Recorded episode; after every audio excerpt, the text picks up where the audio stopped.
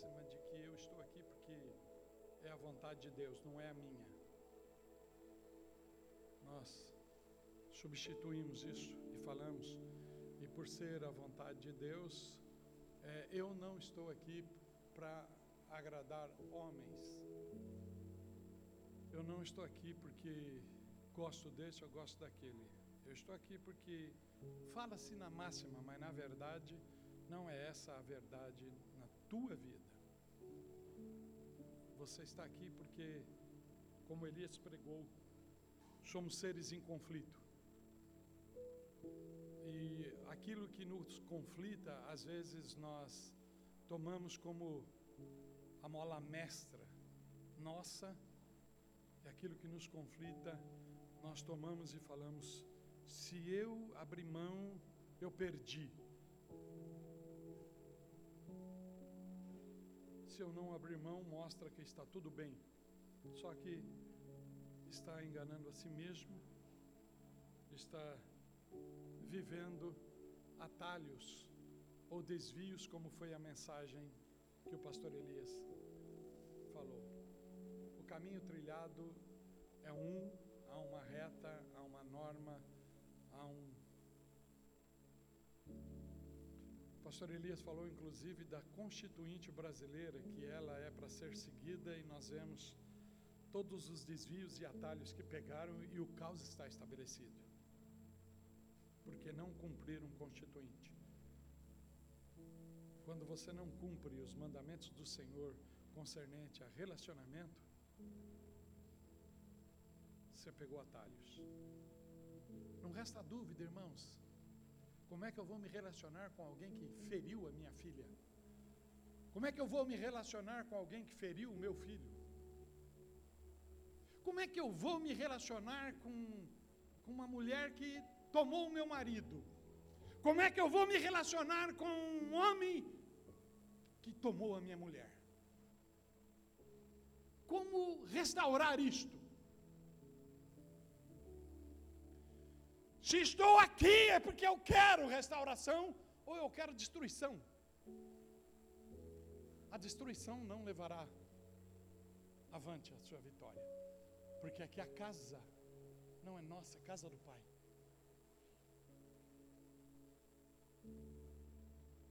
Aqui é casa do Pai. Como vou trocar o cálice da bênção com alguém que eu não me relaciono.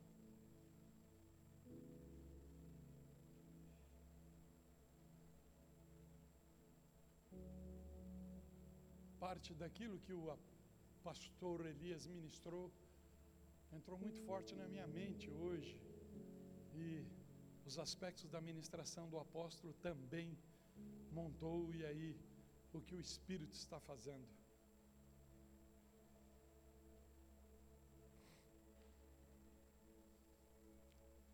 Uma equipe que está orando comigo já há algum tempo.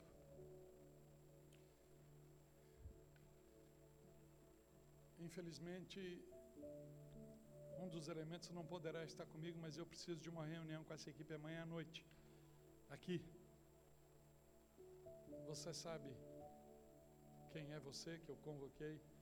Eu preciso dessa reunião amanhã à noite aqui. Porque os irmãos se lembram, eu falei, conversei com a igreja, às vezes um pouco por cima, não do jeito de que eu, Daniel, gostaria de falar. Mas eu fui levado a muitas conversas em função do bem maior e do pensamento maior da equipe pastoral. E eu me submeto à decisão da equipe pastoral. Mas por cima eu falei para os irmãos que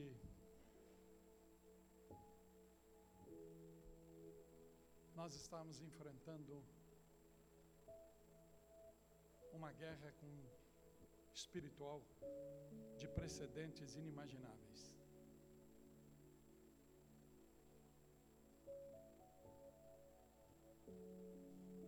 As armas da nossa milícia não são carnais, mas espirituais e poderosas em Deus. E para tanto, A arma foi oração. O grupo de mulheres de oração da segunda-feira está bombando. E Deus está falando lá. E não é pouco. Deus está falando. Porque encontrou corações verdadeiramente puros e dispostos a guerrear a guerra que não é nossa, mas é de Deus.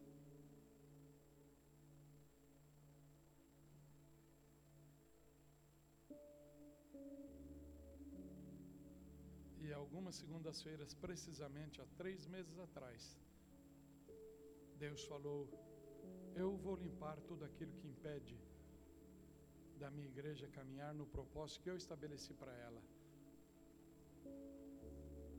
E vou tirar aqueles que não estão em concordância. Então, tem surpresas já para nós. Fique em paz, fique tranquilo. Não tenha curiosidade de saber. Não precisa disso. Descanse no Senhor. Descanse no Senhor.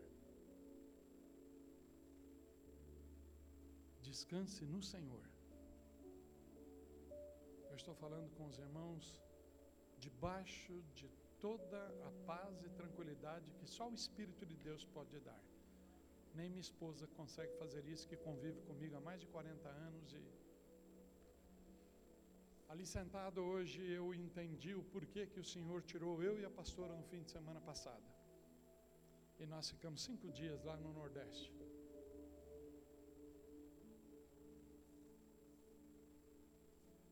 nós precisávamos de renovar as nossas baterias físicas, porque espiritual não é no Nordeste que você renova, não é numa praia que você renova bateria espiritual, não é espairecendo aí numa caminhada, numa academia, ou tomando um copo de cerveja, ou fumando um baseado, que você resolve os problemas espirituais. Não, não é problemas espirituais você só resolve de joelho dobrado, conversando com o Senhor e meditando na Sua palavra. É a única forma, é a única maneira. Os físicos, nós, sim, tem muitos lugares lindos. Você pode ir lá para Porto de Galinhas, você pode estar lá na Baía de Calhetas, em Cabo de Santo Agostinho, pode estar lá em Maracaípe, onde estávamos, em, que pertence a Porto de Galinhas e Pojuca. Você pode estar em tudo isso daí. Isso renova as tuas forças físicas. Você vê um cenário novo, mas não era isso que renova o nosso espiritual. A guerra espiritual estava dentro de nós e o Senhor estava verdadeiramente dando-nos forças físicas para enfrentar o que começamos a enfrentar de quinta para frente. Mas estamos confiantes em Deus tranquilos em Deus, porque sabemos que o Senhor tem o controle de tudo. E o grupo, e para a própria igreja eu falei, de dois espíritos que nos atacam, tem um terceiro espírito que, que vai ser desmamado e quer se manifestar, mas o Senhor vai abortá-lo. e abortando o terceiro espírito, os outros dois espíritos, eles não serão destruídos, porque eles serão destruídos só no grande e terrível dia. É aquilo que o pastor Elias ministrou para nós, pastores, com respeito. Como enfrentar o espírito da Grécia se ele existe desde lá? Como enfrentar o espírito jezabelítico se ele existe desde lá? Ele simplesmente se afasta na autoridade do nome do Senhor Jesus.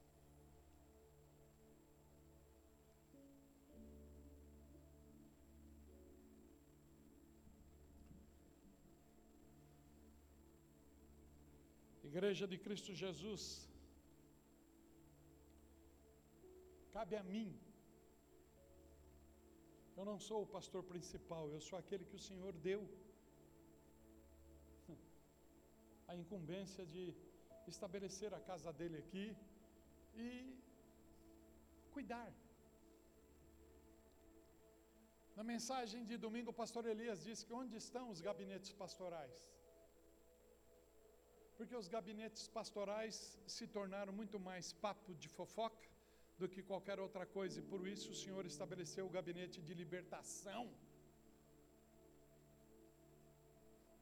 Se você não quer ouvir conselho pastoral, o Senhor falou então: você vai ouvir a autoridade espiritual para te libertar dos demônios que você abraçou e não os quer deixar.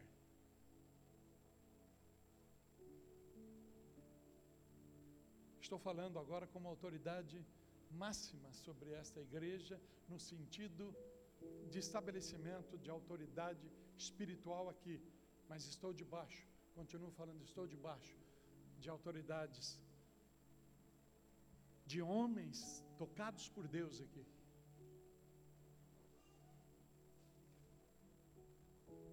Tenho o apóstolo Rubens de Matos Antônio que acompanha todas as coisas, e junto nós temos uma diretoria. Pastor Antônio Marcos da Cristo Centro Itaquá está junto. Pastor Flávio, da comunidade de Taipas, está junto, profetiza. Está junto. E apóstolo Dario, desde Houston, também está junto.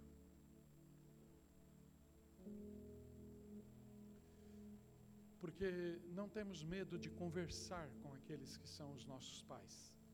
E não temos medo de conversar com aqueles que nós entendemos que o Senhor os usa para ser instrumento de libertação, para lavar os nossos pés, porque eles também se deixam ser lavados.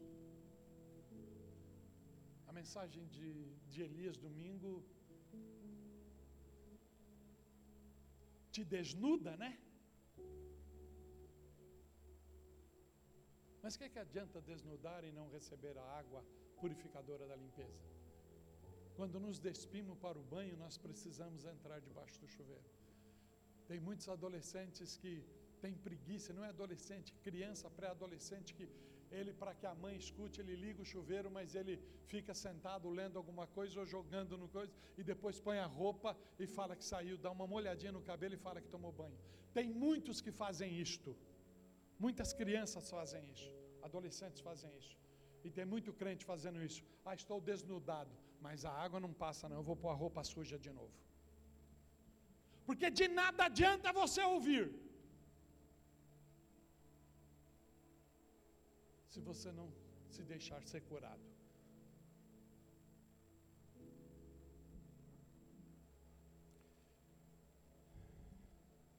Eu tenho um pouco para conversar com os irmãos daquilo que eu tenho entendido sobre restauração. Eu creio que as nossas crianças já podem ir. Mas as crianças querem ofertar. Então pegue teu dízimo, a tua oferta. Pai Celeste, nós colocamos diante de Ti agora, Senhor, um pouco do muito que o Senhor tem nos dado. Temos sido ensinados a ser dizimistas, ó Deus, a ser ofertantes e contribuintes da Tua causa. Por isso, ó Pai querido, Pai amado, receba agora a nossa libertação relacional concernente, ó Pai, o nosso bolso contigo, ó Pai. Nós oramos e abençoamos em teu nome. Amém. Relacionamentos restaurado passa também pelo teu bolso. Porque se você não é dizimista, não é ofertante, não é contribuinte, a relação vertical está errada, está em conflito e automaticamente afeta a tua horizontal.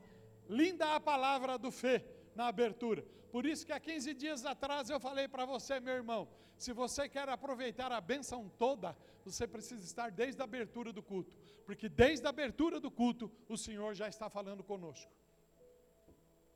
Por isso nós, o Senhor não foi nós que que criou essa sistemática. As Cristo Centro não tem isso de palavra de abertura sobre o tema. Alguns falam, mas é alguns. Sapopemba tem essa característica. Usamos. E ainda foi como a palavra que o apóstolo entregou para mim e para a pastora ontem. Use os novos, porque a geração velha, ela não quer conserto. E, e nós estamos vendo o Senhor levantando. E Ele fará isso. É Ele que fará isso. E a alegria do meu coração é que alunos nossos e a juventude que está sendo preparada, que não era a prática de Cristo Santo Pirituba, agora é eles que pregam no culto da noite, do domingo à noite.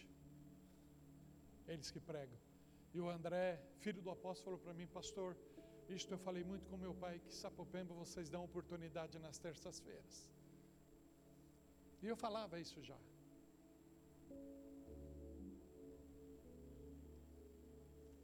Isso alegrou o meu coração. E alegra o meu coração quando eu vejo vidas que o Senhor tem levantado e ministrado aos nossos corações. Restaurando relacionamentos.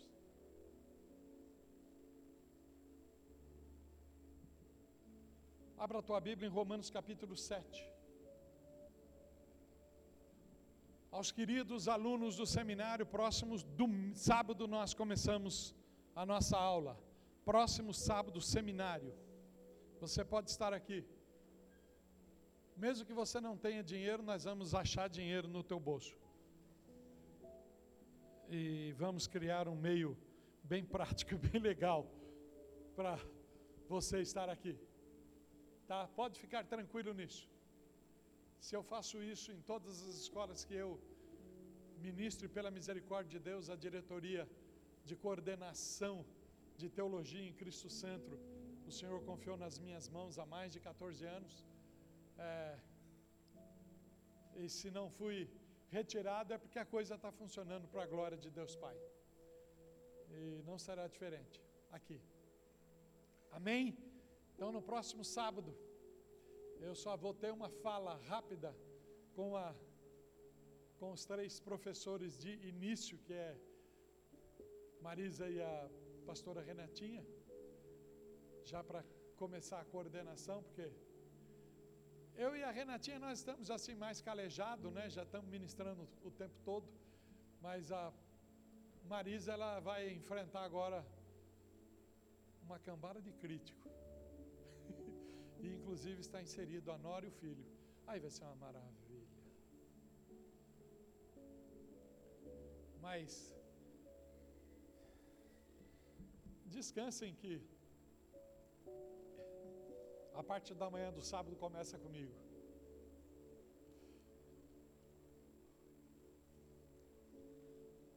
E se você está querendo estudar, sabendo que eu vou ser professor, porque você gosta de mim. Mesmo sabendo que eu sou esse velho chato e que se tornou essa pessoa, é porque você me ama e eu te amo também. E a minha chatice é mais por causa de amor. Porque se eu não gostasse de ti,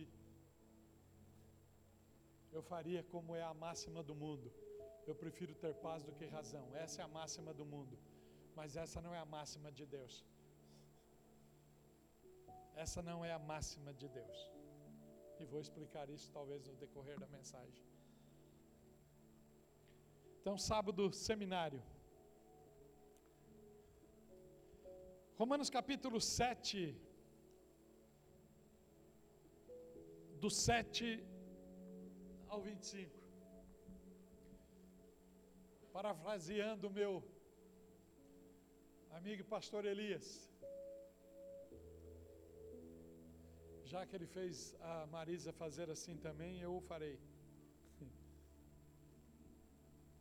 O nosso irmão Paulo, em Romanos, capítulo 7, do versículo 7 ao 25, nos fala: Que diremos, pois? Que diremos, pois? É a lei pecado? Deixo acrescentar algo aqui, e acrescento sem mudar o sentido, e acrescento sem deturpar a palavra. Que diremos, pois? o programa da igreja que você sabe que uma força te colocou aqui. E você entende que é a força de Deus porque Ele quer que você seja tratado e curado. Que diremos, pois? Esse programa, que talvez você fale é lei, Porque se eu não cumpro o discipulado, eu não posso fazer isso ou fazer aquilo. Que diremos, pois?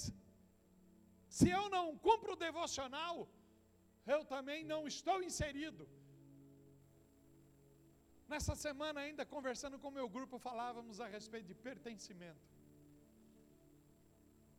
O Ivan do meu grupo fez um texto que eu falei, Jesus. Aí o Duquinha entra e aplaude, fala, entra, e aí? aí e aí, deixa Deus tratar. Deixa Deus tratar. Então, quem diremos, pois, o devocional é lei?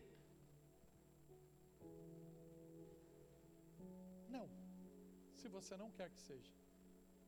Porque se você não quer que seja, irmãos, nem Bolsonaro é teu presidente, nem STF é supremo sobre você, nem teu pai, nem tua mãe dá ordem para você, nem ninguém, porque isso é de cunho pessoal mas arca com as responsabilidades do teu cunho pessoal. Você será azedo, você será amargo, você será ácido para aqueles que você o rejeitou.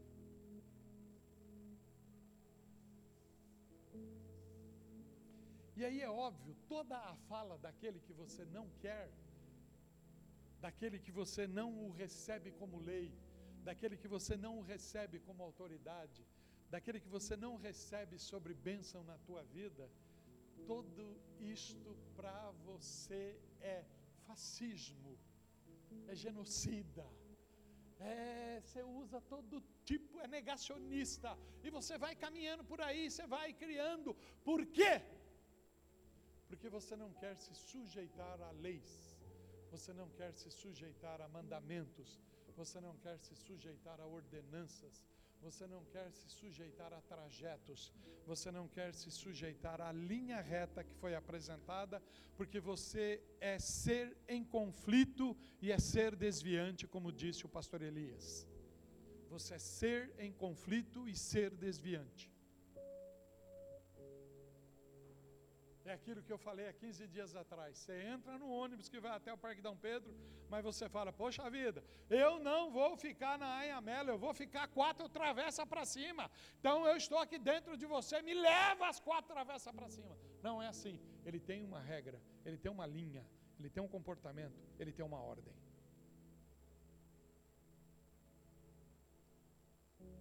Você não vai falar para Deus, e aí, quando ele diz, e Paulo escrevendo aos Tessalonicenses, diz que todo espírito, alma, espírito e corpo seja plenamente repreensível a Deus. Você fala, mexa com meu espírito. Mas não mexa com a minha alma e nem com o meu corpo, que do meu corpo eu faço o que eu quero.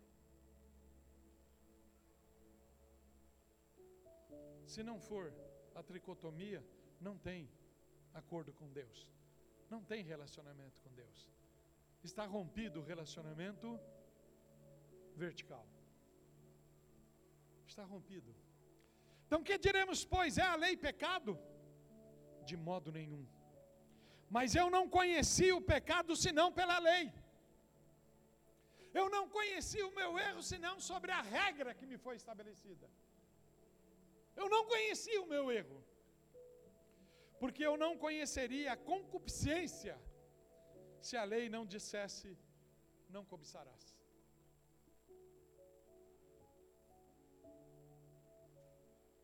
Mas o pecado tomando ocasião pelo mandamento. Se há governo nesta terra de hoje, sou contra. Isso é um espírito de Che Guevara que entrou, que apossou. O apóstolo ainda falava, ministrava para nós ontem. Se escutassem a palavra do púlpito, ninguém teria votado nos anos 90 no que votaram e deixaram aí sem medo de ser feliz. Só que o sem medo de ser feliz se tornou agora trevas, desgraça, caos.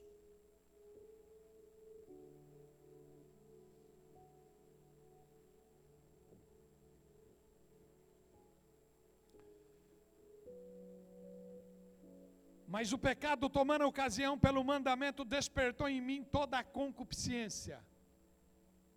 A rebelião é algo desses seres em conflito.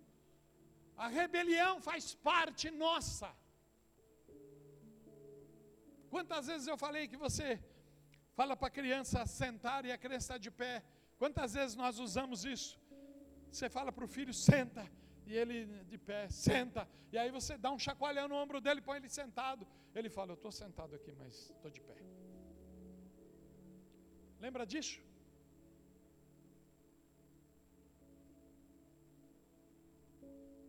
Isso é rebelião.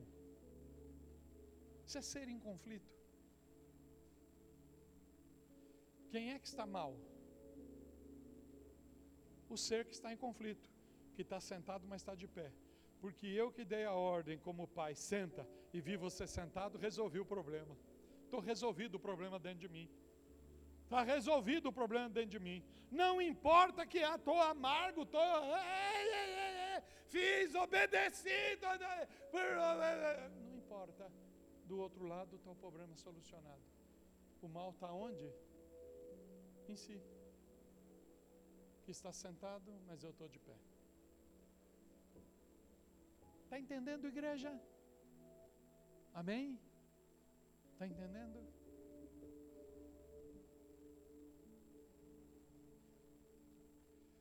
Mas o pecado, tomando ocasião pelo mandamento, despertou em mim toda a concupiscência, porquanto sem a lei estava morto o pecado. Não havia lei, eu poderia fazer bem o que eu quero.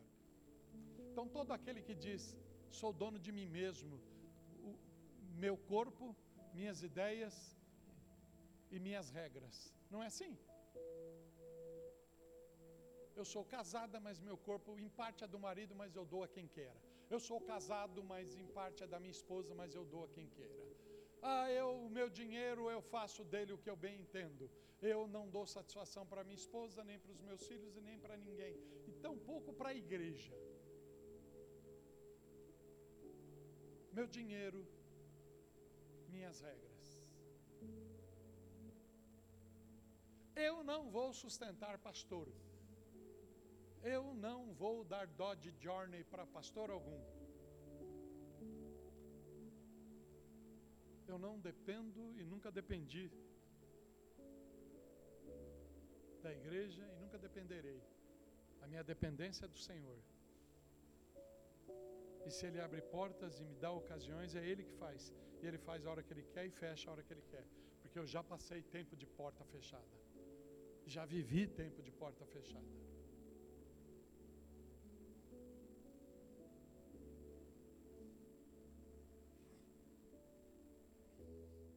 E eu, em algum tempo, vivia sem lei, mas vindo o mandamento, reviveu o pecado e eu morri. Paulo é terrível quando ele quer tratar de relacionamento. Terrível.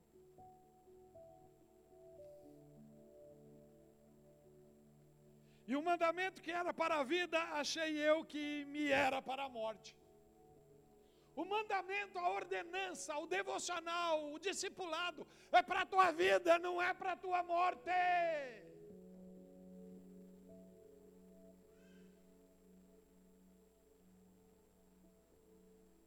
A ajuda do alto e não a autoajuda.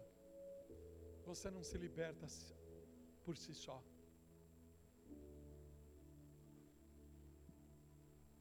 Você não se liberta por si só.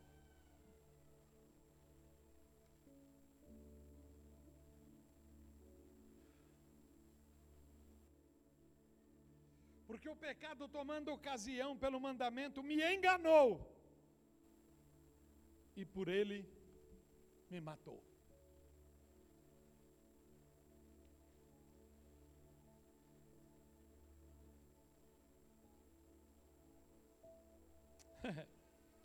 assim, a lei é santa.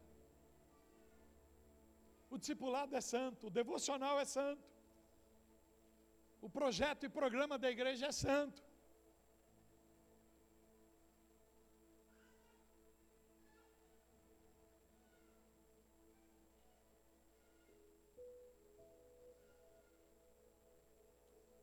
Não resta dúvida, meu irmão e minha irmã, que eh, saudosismo bate em nós de quando em vez.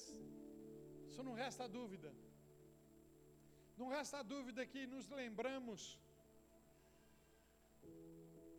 de momentos tremendos. Eu mandei uma mensagem agora porque fui solicitado na quinta-feira e na sexta eu gravei essa mensagem e ela estará sendo manifestada lá no Campo Sermão da Montanha, no culto de hoje à tarde, junto com a irmã Maria das Merces, que completa 91 anos e o campo missionário 40 anos. E foram vidas que o Senhor usou para ministrar na minha vida e na vida dessa igreja. Ela ministrou para essa igreja. A outra que Deus usou muito, irmã Luzia, já na glória está. Não resta dúvida, e tudo isto foram mandamentos, foram fundamentos, tudo isso foram Deus traçando o nosso caminho. E a Verê, a hora que falou comigo, que a filha, hoje é a pastora Verê, que é a filha da missionária, a hora que ela falou comigo na quinta-feira, e ela disse: Pastor Daniel, o senhor faz parte da nossa história, a sua igreja faz parte, sua família principalmente faz parte, e a família no sentido de, do velho Davi, da velha Ana e dos meus irmãos. E aí é lógico, irmãos, nada mais do que a saudade bater e falar: Poxa, que tempos. E eu fiz essa colocação: quantas vigílias nós vivemos lá? Quantos batismos, né, irmã Rosanita? Quantos batismos fizemos ali no Sermão da Montanha? Lembro-me de uma madrugada tremenda em que nós tínhamos que subir a, ao rancho dos profetas que tem lá no cume do campo missionário, Sermão da Montanha, em que nós, ao momento de subir, ela tocou no meu ombro e falou: Aquilo que Deus te mostrar, você não retenha, aquilo que Deus te der, você não retenha. Ela falou isso e ela falava numa autoridade enorme, era uma algo, não sei se alguém se lembra dela, mas ela magra, muito magra, e ela falando isso e na caminhada, na subida, a hora que nós chegamos lá no local para orar, o Senhor falou: Tire as sandálias dos teus pés, porque o lugar em que pisa é terra santa. Lembra disso, irmã Rosanita? É, e nós automaticamente tentamos avançar, mas o Senhor queria que nós tomássemos uma atitude, mesmo assim física. Tiramos os sapatos e entramos na parte. E no momento em que começamos a orar, Deus se manifestou de uma forma tremenda e gloriosa. A, a, a noite estava toda nublada, cheia de nuvens. Se recorda disso, irmã Rosanita? Toda de nuvem, a noite estava, de repente, começou a abrir essas nuvens, essas nuvens foram se abrindo, foram se abrindo e uma estrela lá distante, ela desceu a quase 100 metros de nós e uma claridade enorme tomou conta. Sinais e maravilhas. Eu vivi isso, essa igreja viveu isso. Mas não foi a estrela que nos salvou e não foi a estrela que morreu por nós na cruz. E não é a estrela que fala agora para mim, olha, siga o caminho da estrela. Isso é romantismo demais, isso é conversa fiada. Siga o caminho da palavra de Jesus Cristo. Siga o caminho da cruz, siga o caminho da renúncia, siga o caminho da conversão, siga o caminho da santidade. Esse é o caminho.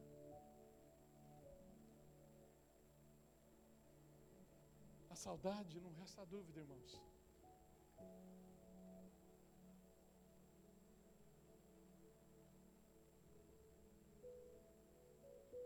Quantas vigílias aquele período em que nós fizemos, eu não sei se você sabe. Então preste bem atenção, se você não sabe, presta bem atenção nessa história. Preste bem atenção. E aqui eu parafraseio a autoridade espiritual sobre a minha vida, apóstolo Rubens. Quer a minha glória? Quer a posição que o Senhor me colocou?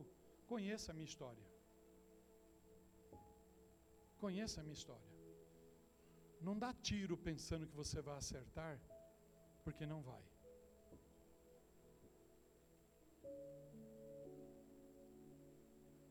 Conheça. Nós tivemos um período aqui que o Senhor permitiu por nove anos seguidos. Toda a último sábado tinha vigília aqui. Nove anos seguido.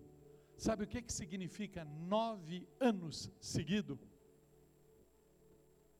Sabe quantos meses dá isto? Se cada ano tem 12 meses, multiplica isso por 9. Dá 108 meses de vigílias ininterruptas aqui, porque o Senhor pediu.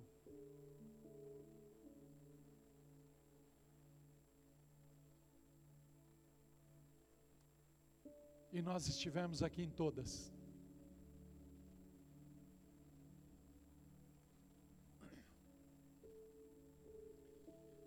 Quem conheceu essa igreja no início fala, ah, ela não é mais a mesma. Não, porque nós não somos mais o mesmo. Crescemos, evoluímos, crescemos sim. A palavra de Deus não mudou. Jesus Cristo é o mesmo ontem, hoje será para todo sempre. E nós também mudamos, porque se não mudamos, nós continuamos no erro do passado, no erro da ignorância, naquilo que não cumprimos porque não entendimos. Cumprimos hoje porque entendemos. E ainda tem muita coisa a ser cumprida porque ainda não temos todo o entendimento. ainda somos surpreendidos por atitudes e comportamentos daqueles que nós pensávamos que não erraria, daqueles que nós pensávamos que não pisaria na bola. E Deus permite algumas coisas porque a honra pertence a Ele. Porque quando alguém começa a admirar um pastor demais e achar esse é o cara, esse é esse, o Senhor fala: vou mostrar quem é ele. Ele é homem. E eu falo sem medo nenhum de errar, eu passei por isso.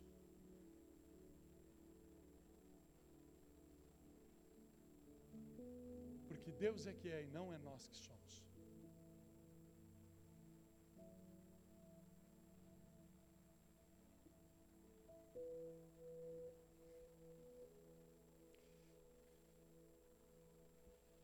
Assim a lei é santa e o mandamento santo, justo e bom.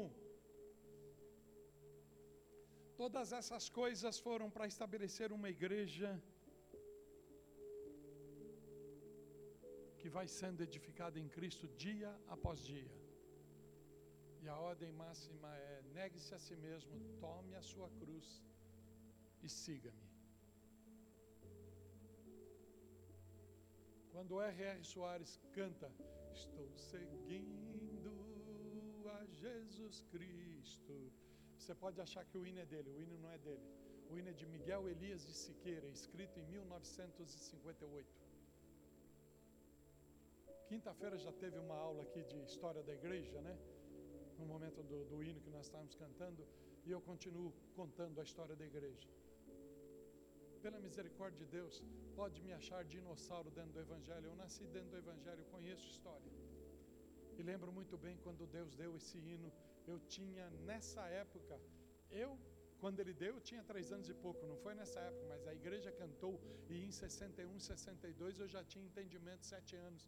E a minha mãe tinha um rádio pela manhã e ela ligava o rádio pela manhã para nós é, acompanhar um programa evangélico que chamava Seguindo a Jesus. E o programa evangélico Seguindo a Jesus, do missionário Miguel Elias de Siqueira, começava exatamente com este hino. Estou seguindo a Jesus Cristo. Deste caminho eu não desisto. Estou seguindo a Jesus Cristo. Para trás não volto, não volto não. Estou com uma voz linda, né, irmãos? Estou com uma voz linda, né? Sim igualzinha do Fê, né, dirigindo louvores.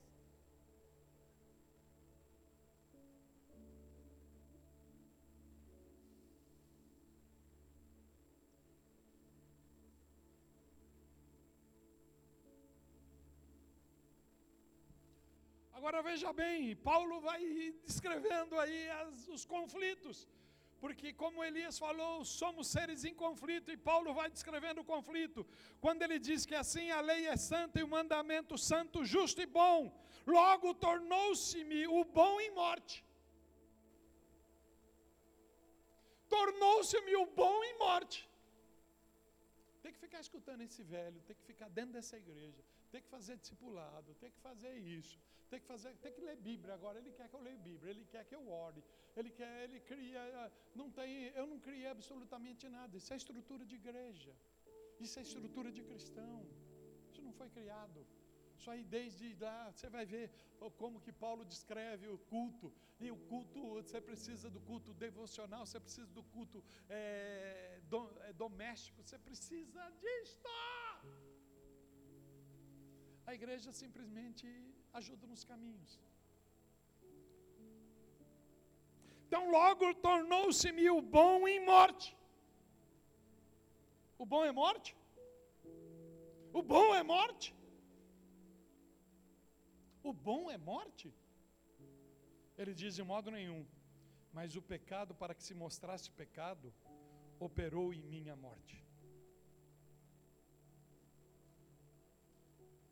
Operou a morte pelo bem, a fim de que pelo mandamento o pecado se fizesse excessivamente maligno. Porque bem sabemos que a lei é espiritual mas eu sou carnal. Você já viu aquela máxima? Ah, para um pouco, né? Eu sou carne, né? Errar é humano.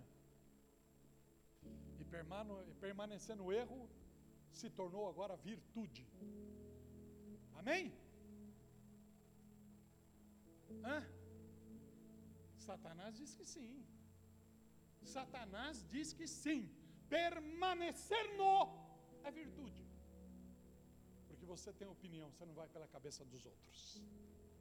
Eu tenho opinião. Quem falou que adultério é pecado? Ah, foi a Bíblia. Eu não. Quem falou que roubar é pecado? Foi os mandamentos. Eu não. Eu tenho minhas regras, minhas leis. seres em conflito, seres desviantes.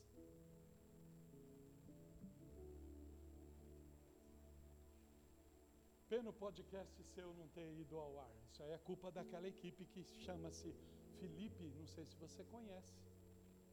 Não sei se você conhece o outro Rafinha, tá? Mas eles poderiam pelo menos ter feito isso pelo velho. E com toda certeza sobre relacionamento chegou alguma coisa que está sendo falada aqui.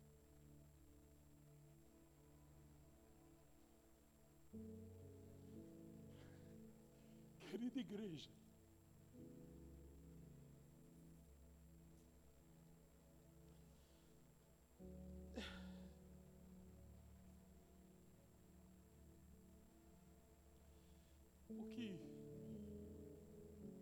eu sofro. No meu particular, talvez você diga: lá vem o teatro dele. Você pode falar o que você quiser, porque Deus conhece a, minha, a sinceridade do meu coração.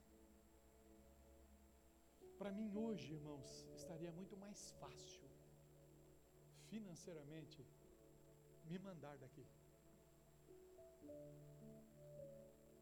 Muito mais fácil. Eu tenho casa quitada em Pirituba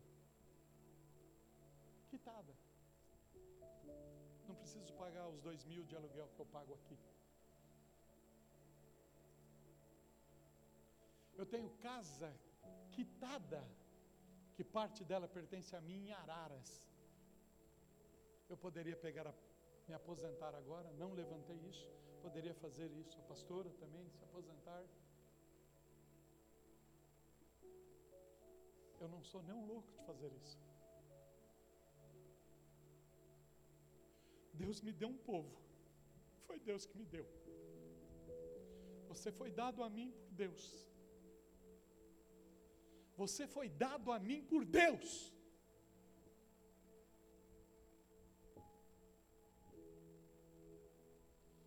Eu lembro muito bem o dia que o meu pai pegou de fio de ferro. Sabe, fio de ferro? Os ferros antigos tinham um fio que doía. Aquele meu Senhor da glória. Eu fiquei com vergonhas nas coxas. E foi a única vez que eu apanhei do meu pai. E ele falava para mim: Eu faço isso porque eu te amo. E aí eu, a hora que eu senti aquilo, eu falei: Como é que alguém que ama pode fazer isso? Hoje eu vejo o tamanho do amor dele.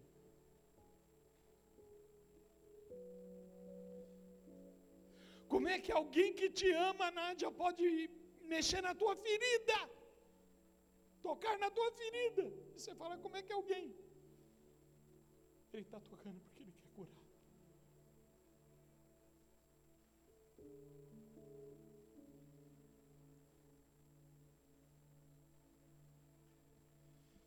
Igreja de Cristo Jesus.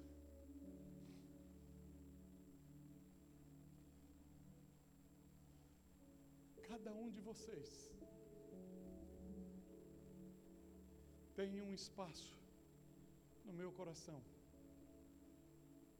Como eu sei que eu estou no coração de vocês. E qualquer deslize meu, qualquer afastamento meu, qualquer rentice minha, os fere como qualquer deslize de vocês, qualquer rentice de vocês, me fere. Somos seres em conflito. Entre no podcast, escute de novo a mensagem do pastor Elias de domingo. Escute de novo. Se você quiser escutar também a de domingo retrasado, que eu preguei, eu escutei a minha mensagem. Falei, Jesus,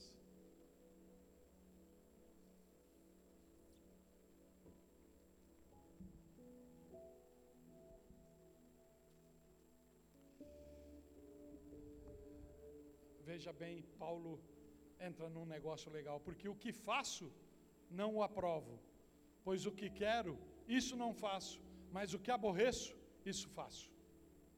E se faço o que não quero, consinto com a lei, que é boa. De maneira que agora já não sou eu que faço isso, mas o pecado que habita em mim no nome santo de Jesus. A cura tem que ser de dentro, não será eu obrigando você a fazer devocional, obrigando a você a fazer discipulado, obrigado. Se você não ser curado e isso não nascer dentro de você, para verdadeiramente ser lavado, ter os teus pés lavados, não vai adiantar simplesmente em cumprir tabela. Cumpre-se tabela, time que não quer chegar a ser campeão. Aí ele joga para cumprir tabela. O termo cumprir tabela significa a partidas de futebol. E nós homens entendemos disso muito bem. Porque talvez o nosso entendimento e o nosso relacionamento é tão aprofundado com o cartola, tão aprofundado com as leis do, do futebol, que se nós fizéssemos essa mesma relação com a palavra de Deus, talvez até a gente mudaria o time que a gente estava torcendo.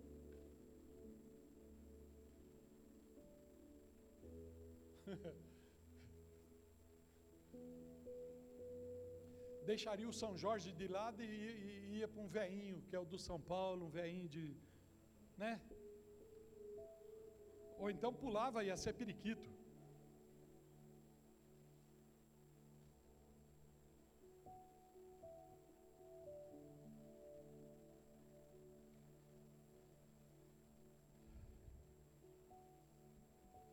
Verso 18: Porque eu sei que em mim, isto é, na minha carne, não habita bem algum, e com efeito, querer estar em mim, mas não consigo realizar o bem.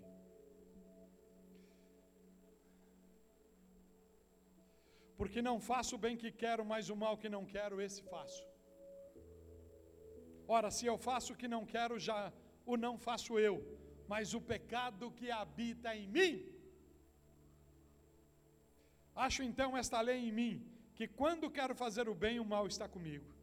Porque segundo o homem interior, tenho prazer na lei de Deus, mas vejo nos meus membros outra lei. Mas vejo nos meus membros outra lei. A lei de Deus interior, senta menino, mas eu vejo nos meus membros outra lei, eu estou de pé.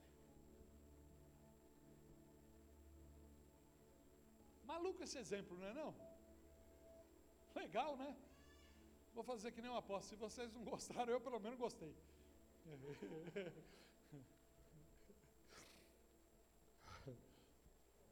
A convivência faz a gente pegar as manias mesmo, não tem jeito.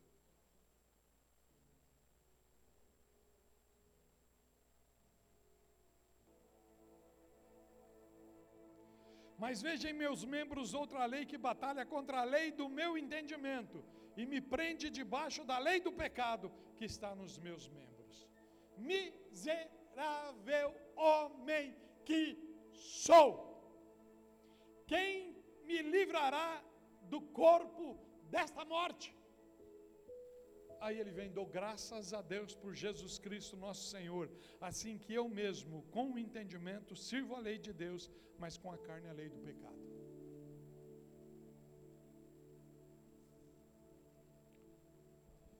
Li o texto, agora eu vou começar a pregar, irmãos. Amém? Tá bem? 11h20 já, só duas horas de culto que custa mais a gente ir para três. Amém? entendi todo o teu amém. Lá em casa tem um rocambole me esperando, então meio de pouco eu tenho que estar lá já conversando com ele.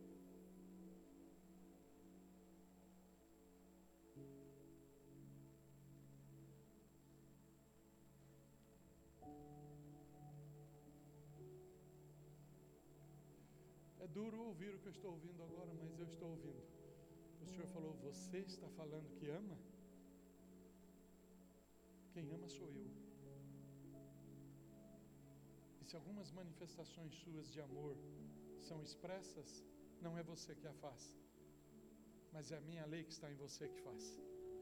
Estou ouvindo isso muito forte aqui agora. Muito forte. Então em mim não é nada, só em Deus. Então Jesus te ama. Deus te ama. Jesus te ama. Deus te ama. E eu sou templo e morada do Espírito Santo dele. Sou levado a te amar. E mesmo que você me rejeite, o meu amor é sobre você, quer queira ou não. Restaurar relacionamentos. Vou começar a pregar mesmo agora. E aí eu preciso abrir a mensagem do apóstolo, porque eu... tem três mensagens para entregar. A do Elias, a que eu argumentei, o texto de Paulo, e agora eu vou restaurar relacionamentos, partindo de que princípio que você quer restaurar? De que princípio? Quem é que estabeleceu a lei de relacionamento? Quem foi que estabeleceu? Paulo, pastor Elias falava na semana passada, ele citou alguns filósofos, alguns teólogos, alguns pensadores, ele foi citando, ele foi citando durante a mensagem, ele foi trazendo. Esse diz isso, esse pensa assim, esse fala isso, esse faça aquilo. Mas veio os evangelhos, mas os evangelhos simplesmente apresentou aquilo que Deus já havia falado lá no princípio. Então, partindo de que princípio é aquilo que você estabelece como regra, aquilo que você estabelece como mandamento de relacionamento. Quem estabeleceu a lei de relacionamento para a tua vida? Quem é que fez as ordenanças? Quem é que deu mandamentos? Quem é que deu ah, é, atitudes e comportamentos que você precisa seguir para que as coisas caminham bem? O casamento, quando eu decidi casar com a Márcia, na minha mente, na minha lei, na minha hermenêutica era eu vou ser feliz. E quando eu parti com esse princípio, eu estava plenamente enganado, porque a máxima do casamento não é eu ser feliz, é fazer ela feliz. E a máxima dela é fazer eu feliz. E fazendo felizes assim, vira uma felicidade plena, porque dentro dessa felicidade plena vai ter percalços, vai ter traições, vai ter atitudes erradas, mas a felicidade e o desejo de fazer e continuar fazendo, nada pode superar. Mas a lei do mundo diz que não. Até logo, tchau, estou vazando vou viver a minha vida.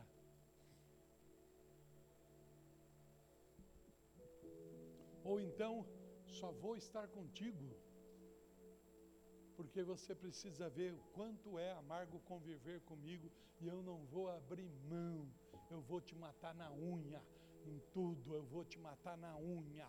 E isto, olha, você come o negócio com calma Você não tem pressa. Você não vai comer quente. Você não vai comer ele ainda cru, você vai esperar cozinhar, porque há um espírito demoníaco na minha vida que tem a paciência de te maltratar, que tenha paciência de te ferir, que tenha paciência de continuar te destruindo, e eu não vou abrir mão disto, eu não vou te dar situações de liberdade, eu não vou te perdoar, eu não vou fazer isso, eu não vou fazer aquilo, eu vou te matar na unha. É lógico, a lei do relacionamento não é a de Deus, é a tua os princípios não são de Deus? Porque se o teu irmão pecar contra ti, é até sete, Senhor, no dia. Aí o Senhor vira para ele e fala: Não, Senhor, setenta vezes sete. Ah, mas o senhor não sabe o que é o pecado de tocar numa filha. O senhor não sabe o que é o pecado de mexer com uma criança minha. O senhor não sabe o que é o pecado de ter mexido com meu esposo, de ter mexido com a minha esposa.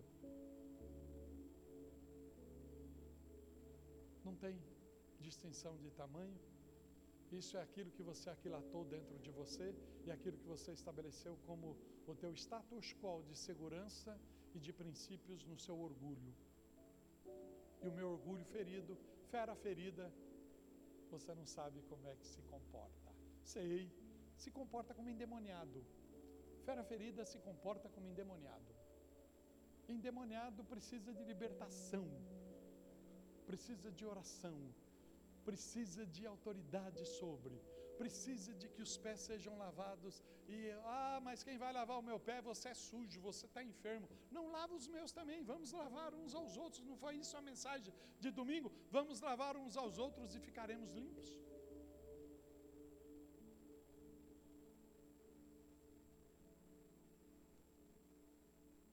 Você pode falar, pastor, Tu é confrontativo, não sou confrontativo, é a palavra de Deus que confronta.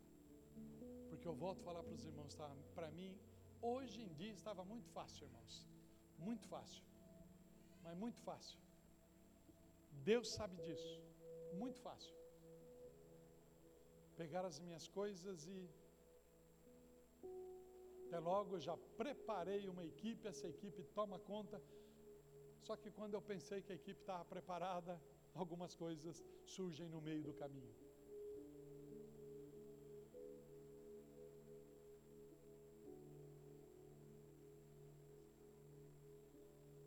Senhor Jesus, diante de Deus Pai, Deus Filho e Deus Espírito Santo, e diante da igreja que o Senhor confiou nas minhas mãos, daqui não saio. Não saio, não. E enfrentarei Jesus juntamente com essa igreja. Todos os levantes e todos os percalços que poderão ocorrer nela. Porque o meu compromisso, o compromisso dessa igreja não é com homens, não é com Cristo Centro, não é com o apóstolo Rubens, não é com o apóstolo Dario. Os temos como autoridade, os temos como bênção de Deus sobre a nossa vida o nosso compromisso é contigo. É contigo, Jesus. É contigo, Jesus. Tu podes rasgar esses céus agora e entrar no coração mais duro que aqui está hoje. Tu podes rasgar esses céus agora e entrar no fígado daquele que está amargo, que está totalmente azedo, daquela que está totalmente amarga, totalmente azedo. Tu podes fazer isso. Mas há uma lei que o Senhor estabeleceu. E o Senhor é cumpridor dela. Eis que estou à porta e bato, diz o Senhor. Se alguém abrir o seu coração, eu entrarei, cearei com ele e ele comigo. Mas se não abrir, eu não arrombo portas, diz o Senhor.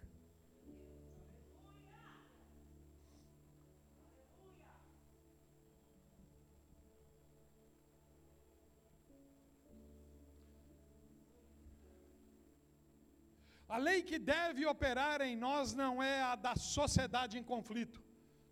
Somos seres em conflito.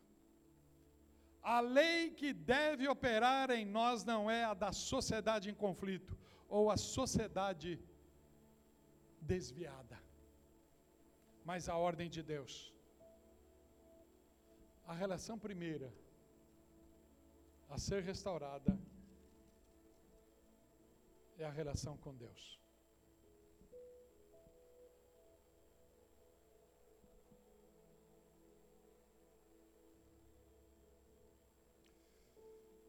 No aniversário de Cristo Centro, 30 anos, no dia, no último dia, no penúltimo dia de agosto, dia 30 de agosto, é, eu deixei o convite para todos os pastores, porque a ideia era que todos os pastores lá estivessem. E vou continuar sendo duro. Você foi convidado, mas se a ordem sobre você você não a respeita, não a aceita, é problema seu, não mais meu. Não mais meu. Eu falo isso porque não o eximo de ninguém, não eximo ninguém. Dentro do que eu estou falando está filha e nora que é pastor, filho, filho e nora que são auxiliares pastorais e filha e nora que são pastores. E genro, perdão, e genro que são pastores. Não os excluo. E a pastora Márcia tem uma máxima que eu aprendi a colocar na minha vida e eu acho interessante isso quando ela fala: Você só faz aquilo que você quer fazer. Porque aquilo que você não quer fazer, ninguém te obriga a fazer.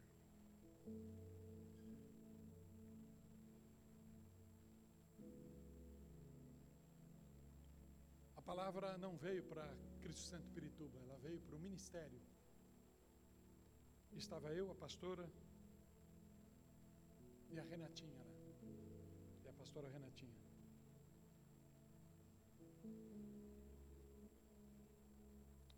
E graças a Deus que o Senhor não deixa só eu e a pastora. Tem sempre alguém como testemunha.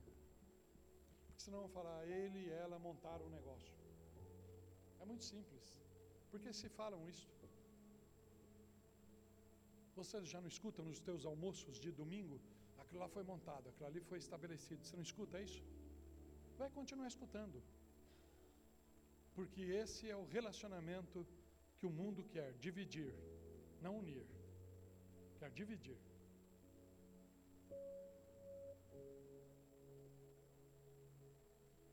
A palavra foi de que o Senhor começou uma limpeza e ele vai concluir. E ele vai concluir. E aí é muito fácil, ah, é para a igreja de Pirituba. E aí nós começamos a conversar com alguns pastores e depois alguém falando, está acontecendo isso, isso, isso. Eu falei, opa, lá também. Porque nada poderá impedir aquilo que o Senhor quer estabelecer. Poderá impedir aquilo que o Senhor quer estabelecer. Essa palavra de Deus que veio para nós no dia 31, no dia 30 de, de agosto, mostrou muitas coisas que aconteceu e, e é tão interessante como foi difícil para o apóstolo Rubens viver a saída do seu irmão que era tido como seu filho mais velho. Como foi difícil isto. Como foi difícil, não foi fácil ele passar por aquilo, ele enfrentar tudo aquilo. Eu acompanhei, eu estive junto. Quem esteve, inclusive, no CONAP viu todo um começo que aconteceu lá no CONAP passado, lideranças nossas que lá estiveram. Não foi fácil, mas ele atravessou, apresentou, quietou, muitas vezes acomodou, deu saídas, apresentou e falou: Olha, pode, vai ser tratado em tal lugar, vai conversar com tal lugar, te mando para os Estados Unidos, vai ser tratado com o apóstolo tal, vai ser. Não quero.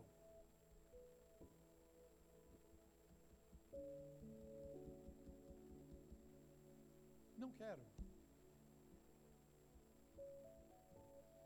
Eu não aceito a equipe de libertação de Cristo Santo Sapopemba.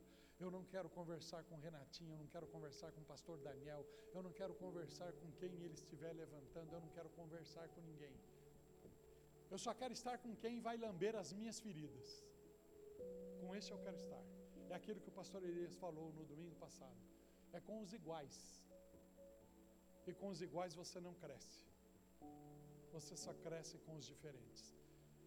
Porque os diferentes faz você refletir, faz você ver os pontos teus que não estão coadunando com a palavra de Deus. Dura essa palavra que eu estou te entregando? Mas eu avisei a igreja que em setembro Deus tomava as rédeas das coisas. Eu avisei a igreja, você estava avisado, que em setembro, e eu prego pela primeira vez, esse é o setembro, essa é a minha primeira mensagem, como autoridade que o Senhor colocou aqui.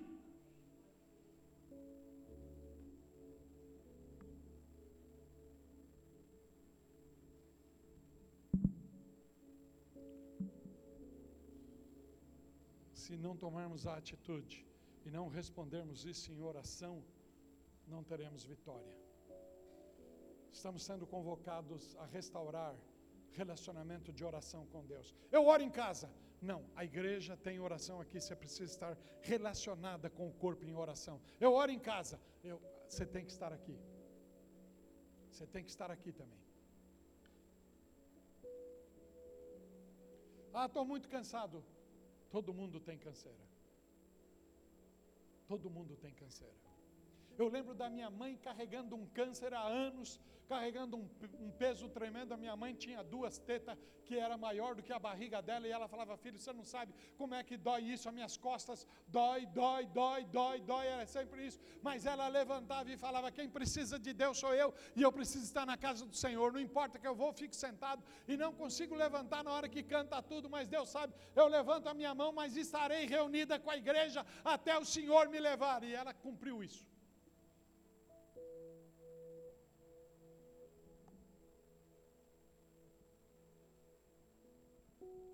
Não é só você que é cansado. Você pode achar que eu sou translocado, às vezes os meus filhos falam, pai, o Senhor não é fácil acompanhá-lo. Não é fácil. Mas é lógico que tudo isso também vai criando irritação, vai criando estresse. Não é fácil, eu não aguento mais o trânsito aqui na empresa, que é aqui Cidade Tiradentes. Eu não aguento o trânsito, mas tenho que levar, porque eu preciso do ganha-pão. Não é fácil. Eu saio, vou para Pirituba durante a semana, não é fácil enfrentar. Tá, Renatinha enfrenta ônibus aqui, vai de duas horas de ônibus, trem, metrô, avião, cipó e canoa e tudo mais, ela chega lá e vai dar aula lá. E tem dia que na quarta-feira ela volta comigo porque eu estou de carro, mas tem dia que ela volta sozinha. E volta, e não reclama, e não faz, e aí faz. Agora você não. Agora você não. Você é especial porque você tem as suas regras e os seus comportamentos e a sua canseira. E a sua canseira, ela vale mais do que a canseira do outro, porque é a sua canseira. É a sua canseira. E a sua canseira, ela é dourada. Ela é cheia de diamante, então precisa de ser protegida, porque ela tem ouro, ela é coberta, crivada de ouro, crivada de diamante. Estúpido, estúpida, acorda no nome santo de Jesus. Não crie essas barreiras mais. Desperta. Reata o relacionamento de oração com o corpo.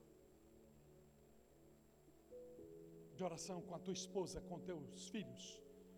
Reata. Relacionamento. Não vai aceitando essas coisas, irmãos, e se acomodando. Não vai. Casa dividida não subsiste. Se nós não estivermos juntos em oração. E eu falo isto porque eu tenho convocado os pastores. Criei um período depois de pastores para nós estarmos orando aí, depois da oração daqui. Aí veio totalmente o fechamento, fechamos de novo. Precisamos reatar isto. Um tempo só, eu com os pastores homens orando e contando as nossas mazelas. Quando nós começamos a fazer isso e contando as nossas mazelas, curas foram acontecendo. Veja bem,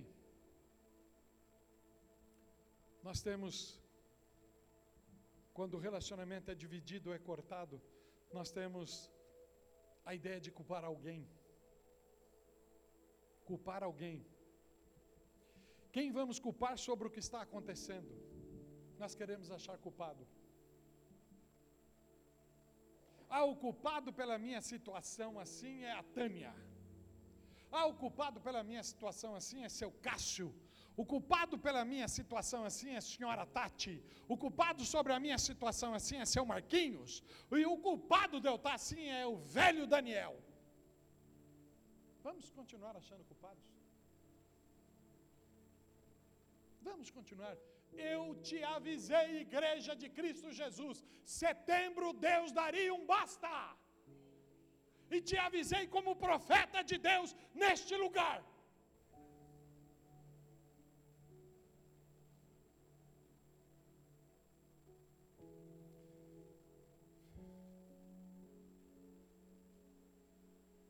Quem vamos culpar sobre o que está acontecendo se as coisas não estão caminhando como queríamos? Quem é o culpado? Não podemos culpar ninguém. Quem esperava todas essas situações? Ninguém esperava. Quem é que espera e fala: Não, eu já estou preparadinho por ser assaltado? Pode roubar aqui. Roubou, eu, eu já estava preparado. Ei, já estava preparado. Você levou aí 1.800 meu, mas eu tenho. Eu já tinha outros 1.800 guardados. Que esses 1.800 eu nem contava porque eu já estava preparado. Eu sabia que ia ser assaltado. Você me traiu? Já estava preparado. Sabia que isso, mais cedo ou mais tarde, ia acontecer. Você ia encontrar alguém mais gostoso do que eu, alguém mais gostosa. Estou conversando claramente contigo, igreja. Estou conversando como autoridade de Deus sobre a sua vida. Acorda. Acorda. Porque não é juízo meu que vai te condenar eu posso até ter vontade de, mas não tenho força, nem autoridade, nem condição alguma de fazê-lo. Quem se levantou contra Deus e teve paz? Toda a tua afronta, todo o teu confronto não é contra pessoas, é contra o corpo. Igreja de Cristo Jesus. E eu creio, irmãos, que cada um de nós passamos por níveis de dificuldades. Conflitos, somos seres em conflitos. Cada um de nós passamos por dificuldades. Todos enfrentaram problemas. Não podemos parar por causa disso e não podemos romper nossas alianças.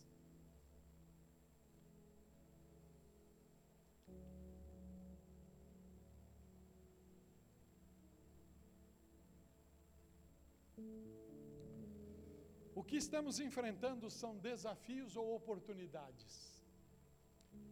Se você encarar como desafio, você vai querer ficar saltando obstáculo, passando por cima disso aquilo. Mas se você encarar como oportunidade, você vai entrar no caminho do conserto, entrar no caminho da aliança, entrar no caminho da conciliação, entrar no caminho. A coisa já foi rompida Irmãos, depois de que um carro bate, não adianta você ficar olhando para ele e falar: Nossa, você deveria ter ficado retinho para choque. Eu descobri que o meu carro tem alma depois desse acidente que a, que a pastora sofreu. Aí, a hora que tiraram tudo, o cara falou para mim: Nossa, a alma dele. Tá... Aí a turma em casa falaram: Pai do céu, não converteu a alma da Journey? Eu não sabia que ela tinha alma.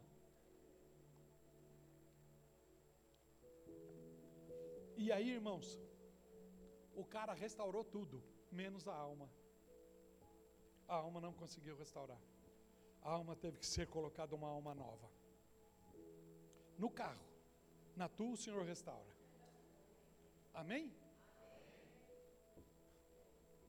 Mas a hora que eu vi isso, eu falei: Jesus, o Senhor está falando comigo concernente essa alma aí. No dia do jantar dos, dos homens, eu, veio o camarada que cuidou parte do carro aqui, é um servo de Deus, e ele, e ele falou: Por Deus, eu, eu senti que esse carro será cuidado por mim. E ele vai fazer algumas coisas que ele descobriu. E é tão interessante, porque quando ele quis ajudar, eu falei aqui para alguns irmãos, quando ele apresentou-se para ajudar, eu falei: Não é nada disso, fiz de conta que eu não ia ouvir. Quando eu comecei a virar as costas e para aquilo que ele falou que poderia ser restaurado, quando eu comecei a virar as costas, o Espírito falou para mim, dentro da mecânica: Ô bruto, eu estou te dando caminhos e você está fazendo que não é contigo e que eles não têm. Ouça, eu fui pedir perdão para eles e fui pelo caminho. Está aí a Journey todinha restaurada, vocês já viram ela. Você vai falar, mas você fica pegando coisas particulares. Eu tenho que pegar, porque é, é a minha vida, é o meu exemplo. Eu sou o seu pastor. Tá bem?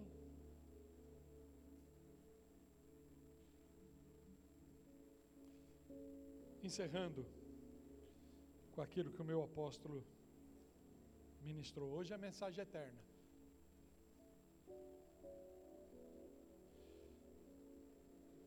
Se tomarmos tudo negativamente, não vamos seguir adiante. Se entendermos que Deus nos está dando grandes oportunidades para nós, como igreja, vamos repensar nossa missão. Muitos estão pensando em voltar, pensando em parar, ou estão voltando ao velho normal. Não existe mais. Ele já foi embora. Isso não mais vai ser possível. Algo está diferente. A igreja já está caminhando. A igreja já está caminhando.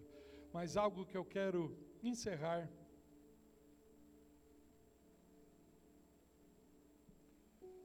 Precisamos de um novo mover de oração.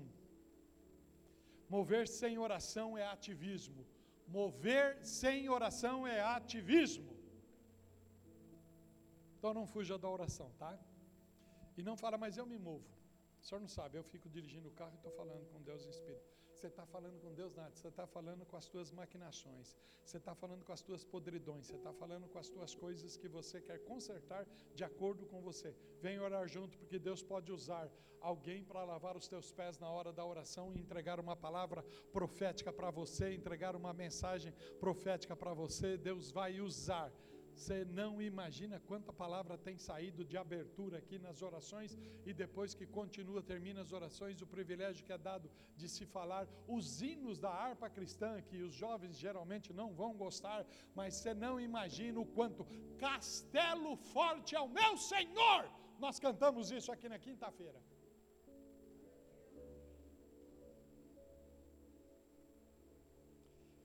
Mover sem oração é ativismo, e se vamos continuar abrindo, pregando e fechando o templo somente, nós não vamos alterar em nada.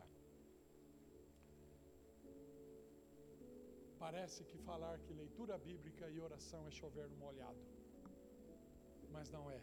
Essa é a máxima, e isso é restaurar relacionamento. Se coloque de pé.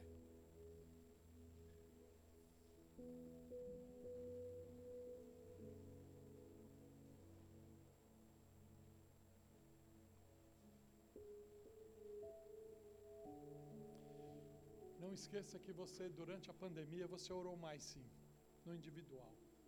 Você orou sim, porque você entrou em pânico, né? Orou. E aí você prestou atenção, irmãos, que caía no grupo da igreja uma enxurrada de pedidos de oração? Lembra? Ora por esse, agora ora, ora para aquele. E todo mundo coloca a mãozinha assim lá no. Orou mesmo?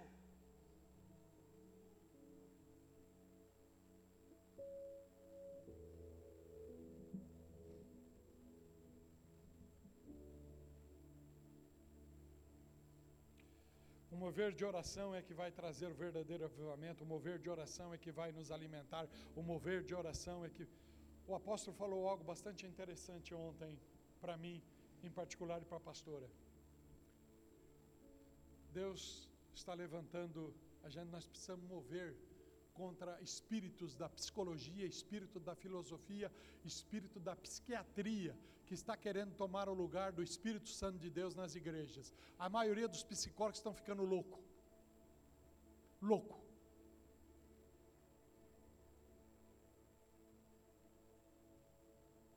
atentam para isso.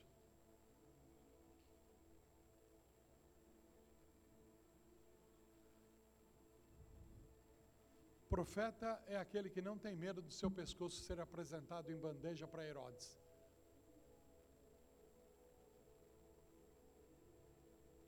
E Herodes está nas mãos de Deus. Deus o estabelece e o destitui na hora que ele quer. Pai de glória, Deus de graça e Deus de misericórdia. Senhor, tudo aquilo que incomodava o meu coração e a incomodação, eu tenho convicção de que foi pelo teu espírito. Eu os entreguei à tua igreja. Eu os ministrei à tua igreja.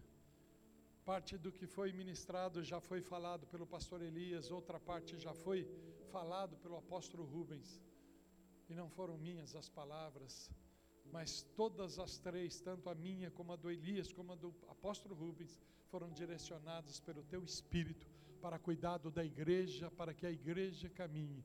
A visão que tu desse ao teu servo André, a palavra profética que tu desse à tua serva Rosanita, Senhor amado, e as lembranças que tu trouxestes aos nossos corações de vigílias passadas, todas elas fazem parte da cura que o Senhor estabeleceu hoje. Da cura que o Senhor nos deu hoje.